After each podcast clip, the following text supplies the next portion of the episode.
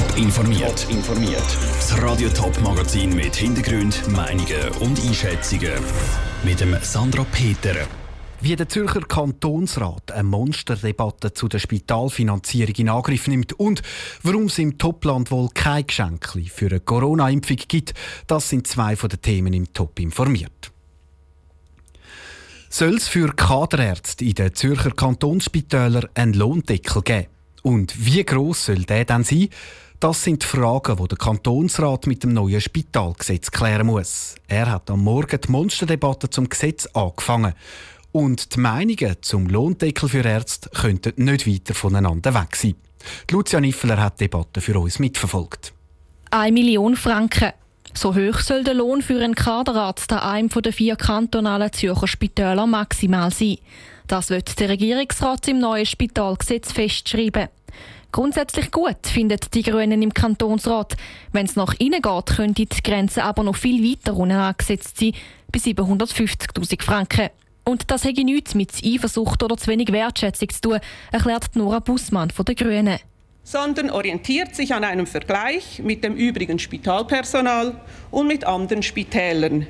Spitzengehälter von 750.000 wären in der Schweizer Spitallandschaft noch immer mehr als wettbewerbsfähig. Gute Leute würden nämlich nicht über den Lohn anzogen, sondern auch über arbeitnehmerfreundliche Arbeitsbedingungen. Ganz andere Töne schlägt die SVP an. Sie lehnt die Obergrenze für den Lohn ab. Das müssen nicht der Staat regeln, findet der Valentin Landmann. Wenn nun gefordert wird, dass man ins Lohnsystem der Spitäler ganz massiv eingreift, dass man Höchstlöhne festlegt, das alles sind planwirtschaftliche Elemente, und Planwirtschaft und effiziente Medizin vertragen sich nicht, ist der Valentin Landmann überzeugt. Unterstützung kommt die SVP von der FDP über. Auch sie ist gegen Lohndeckel. Die anderen Parteien außer die Grünen befürworten den Maximallohn von einer Million. Eine Entscheidung über den Lohn von Kaderärzten ist noch nicht gefallen. Die Lucia Niffeler hat Stimmen aus der Debatte zusammengetragen. Neben den Löhnen für Kaderärzte geht es im neuen Spitalgesetz auch um kantonale Subventionen für Listenspitäler. Und die Kantonsräte müssen auch entscheiden, ob Spitäler einen Gesamtarbeitsvertrag haben müssen, um Leistungsaufträge zu bekommen. Im Sommer wird es in der Stadt viel heißer als auf dem Land. Grund für das ist, dass in der Stadt der Boden häufig zubetoniert ist. Der Kanton Zürich will die Siedlungsentwicklung darum den klimatischen Bedingungen anpassen. Die Gemeinden sollen mehr Möglichkeiten haben, um die Städte kühl zu halten. Für das schickt der Kanton eine Vorlage in die Vernehmlassung. Konkret will er mit drei Hebeln ansetzen. Erstens soll es in den Siedlungen mehr Bäume geben, erklärt der Zürcher Baudirektor Martin Neukomm. Für das sollen die Regeln gelockert werden. Ein Baumpflanzen ist aktuell nämlich gar nicht so einfach. Da muss man einen gewissen Abstand haben zu der Straße, man einen Baum pflanzen Und das andere ist der Abstand zum Nachbargrundstück.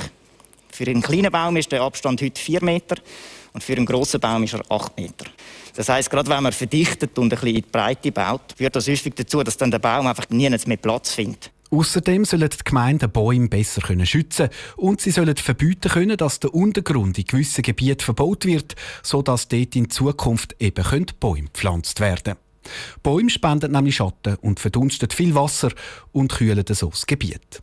Auch die Gebäude sollen grüner werden, sagt Martin Neukomm. Da möchten wir die Möglichkeit schaffen für die Gemeinden, dass sie eine Dachbegrünung vorschreiben oder eine Mauerbegrünung. Und das in bestimmten Gebieten, dass sie sagen, das ist für uns ein besonders wichtiges Gebiet bezüglich Wärmeentwicklung. Auch das verhindert das Aufheizen durch ein bisschen Abkühlung.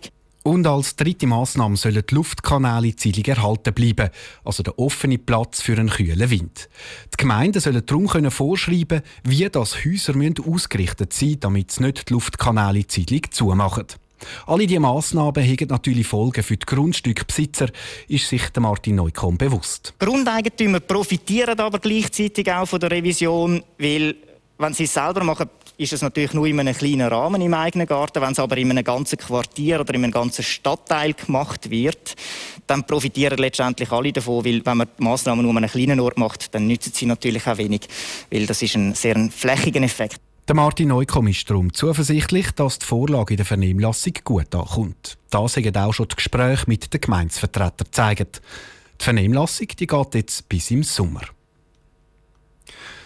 Wer sich gegen das Coronavirus impft, der wird an gewissen Orten belohnt. In China zum Beispiel gibt es nach der Impfung noch kleine Geschenke wie Esswaren oder einen Kinogutschein.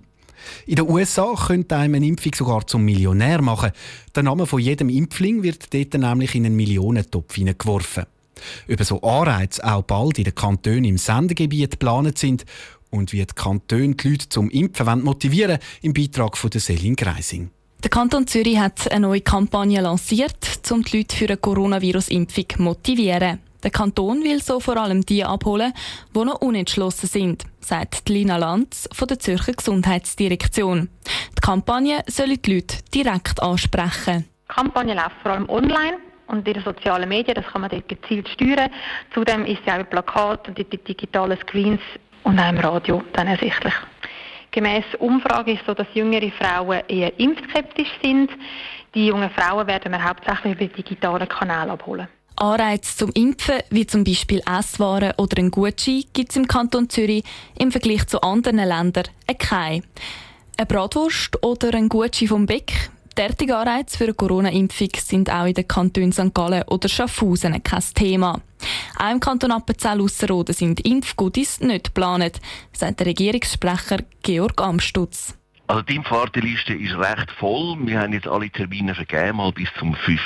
Juni und da sind noch etwa 3300 Leute, die danach dann Termine über, überkommen, aber das ist Stand heute und das werden natürlich dann immer mehr, weil das Impfen ist noch lange nicht fertig und alle Leute sind auch noch nicht geimpft. Nicht anders sieht es nebendran im Kanton Appenzell Innerrhoden aus. So gut ist, um sich impfen lassen, wäre aber zumindest denkbar, sagt der stellvertretende Kantonsarzt Markus Schmidli. Weil natürlich so ist, wie wir mal vor etwa zwei Wochen gemeint haben, dass dann die Warteliste verschwindet und man zu viel Impfstoff hat, dann könnte so etwas sein. Wenn man dann das Impfziel natürlich von über 60 Prozent der Bevölkerung noch nicht erreicht hätte. Im Moment ist es aber noch kein Thema, weil die Warteliste im Kanton Appenzell Innerrhoden voll und der Impfstoff ist immer noch mangelbar. Der Beitrag von der Selin Greising. Von den 120.000 Impfterminen im Kanton Zürich sind jetzt noch knapp 47.000 frei, wie es auf Anfrage heisst. Wer das verpasst, hat im Kanton Zürich diese Woche nochmal eine zweite Chance. Im Verlauf der Woche soll es nämlich nochmal zusätzliche 30.000 Termine geben. Top informiert, auch als Podcast. Mehr Informationen gibt es auf toponline.ch.